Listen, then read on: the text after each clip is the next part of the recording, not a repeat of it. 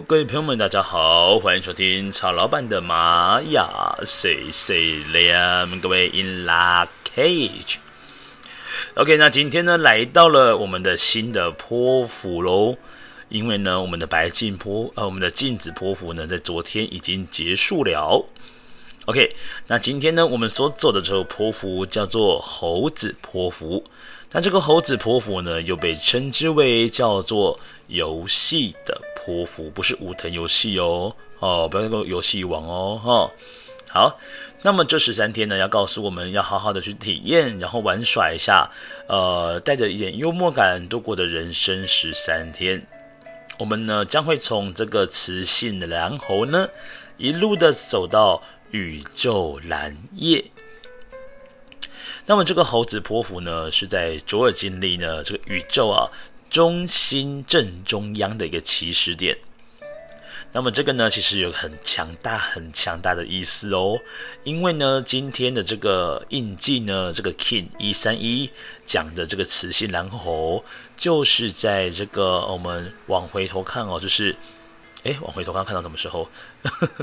佛陀生日的印记哦。嗯，很刚好，那刚好呢，也是这个星际玛雅历法创办人呢，这个荷西博士的 PSI 哦，所以说呢，其实呢，这个猴子波符它只是象征一个非常重要的一个波符，它要象征说，透过这十三天里面，让我们好好的往内心看去，找到我们自己每个人内心的佛性。好。那这十三天呢，让各位来好好的用一些幽默的方式呢，来好好的度过。所以说，这十三天里面有任何的问题，有任何的一些疑难杂症呢，我们用像猴子在玩游戏的感觉一样，让我们去用幽默感的方式来好好的面对他们。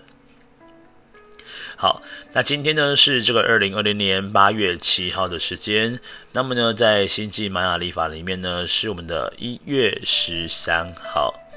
哦，一月十三号，那么今天呢，刚刚好就是这个魔法乌龟许愿日哦，啊，因为呢，这个磁性呢刚好对到了这个月份哦，也是磁性的部分。那只要当日的哦，当日的这个磁性跟当月的磁性呢，如果是对在一起的时候呢，就是魔法乌龟许愿日的日子哦。所以说，各位呢，在今天呢，也可以拿出你的胡拿库出来做这个彩绘静心许愿的活动。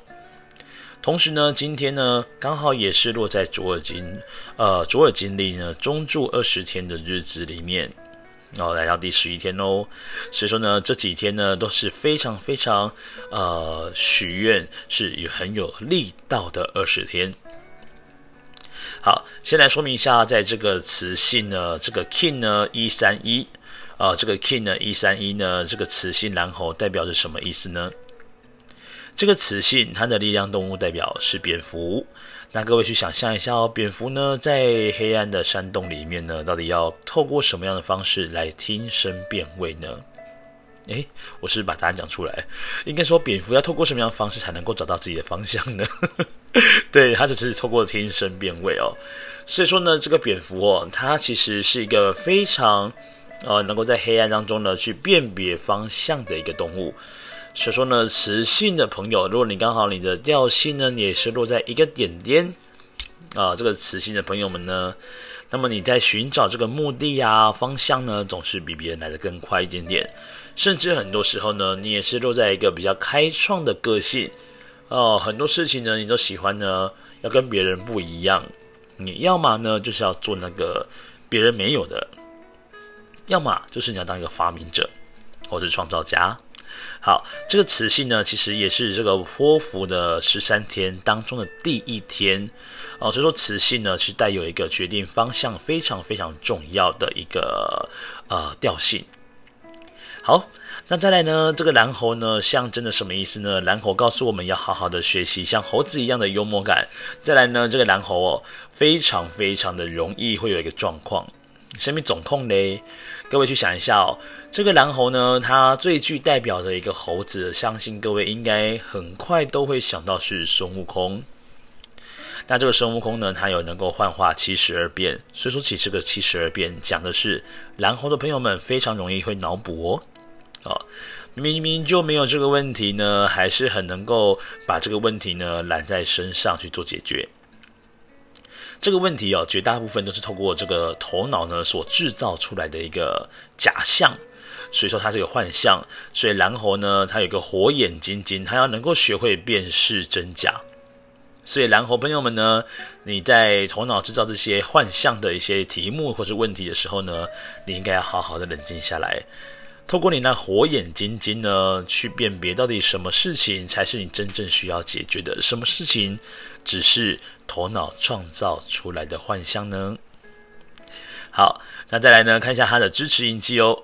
在蓝猴的支持印记是我们的黄星星，黄星星呢，象征的是是呃这些艺术啦、美感啦、质感的部分啊。对于蓝猴的朋友们来讲呢，这个生活有质感是一个非常非常重要的事情啊。再来呢，对于蓝红朋友们来讲呢，要做这个艺术创作呢，也是非常得心应手的。所以说，各位看荷西博士呢，他的艺术的造诣呢也是非常非常之高哦。